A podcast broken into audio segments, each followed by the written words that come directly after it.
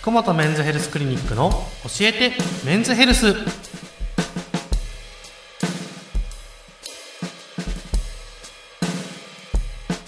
本日も福本メンズヘルスクリニック院長福本和彦先生とともにお送りいたします。よろしくお願いします。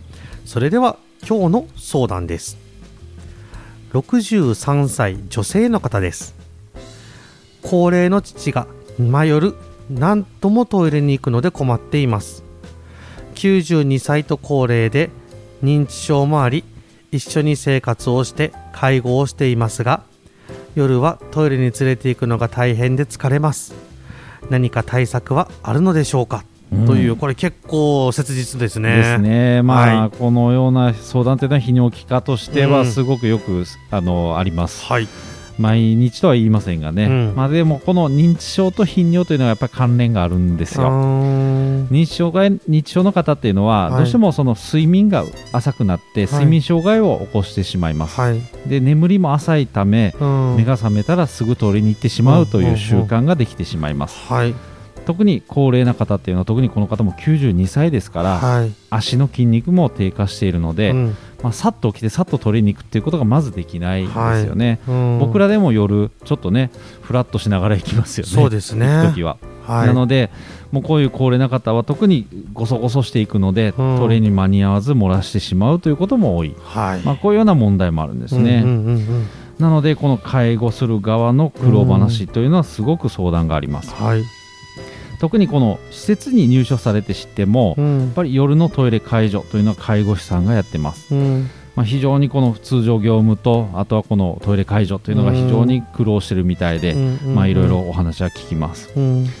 まあ例えばおむつですね、うん。これをつけて対応すると言っても、うん。やっぱり意識がはっきりしている人であれば、うん。やっぱりちょっと抵抗があるんですよ、おむつに出していいよと言っても、うん。なかなかおむつに出さない、出したくない。まあ僕も気持ちは分かりますもんね、はいだから多分そういうところもなかなか本人の尊厳というところを考えると難しいところかなと思います。はい。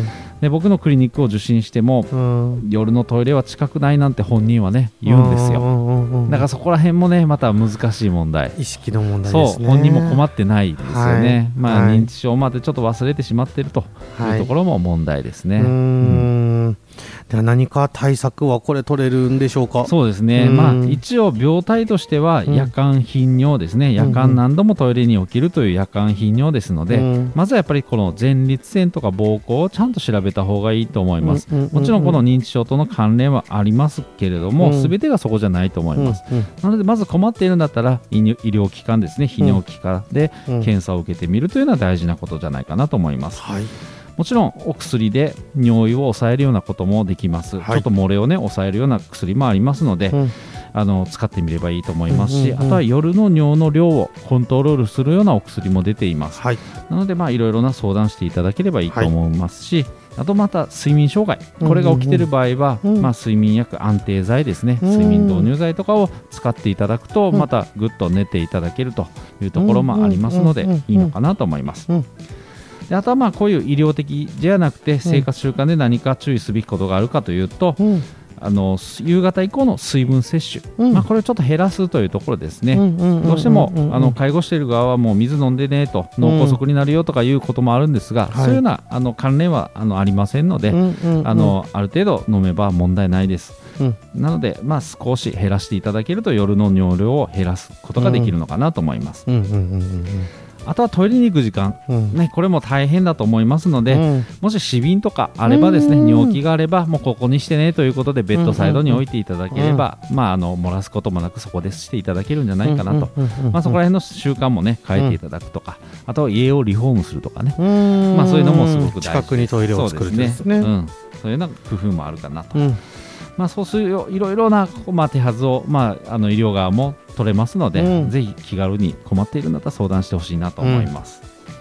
なるほど、うん。結構難しいですねこの介護の問題はですね。なかなかですね。このトイレのも絡むとですね、うん。非常にこれは複雑ですけれども、うん。まあ、僕らも今後接することはあると思いますそうで。すね自分たちがそうなる可能性もやっぱありますからね。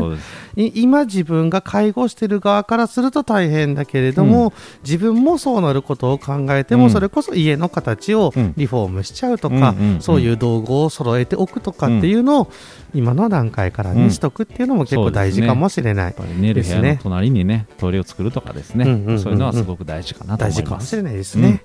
はい。ありがとうございました。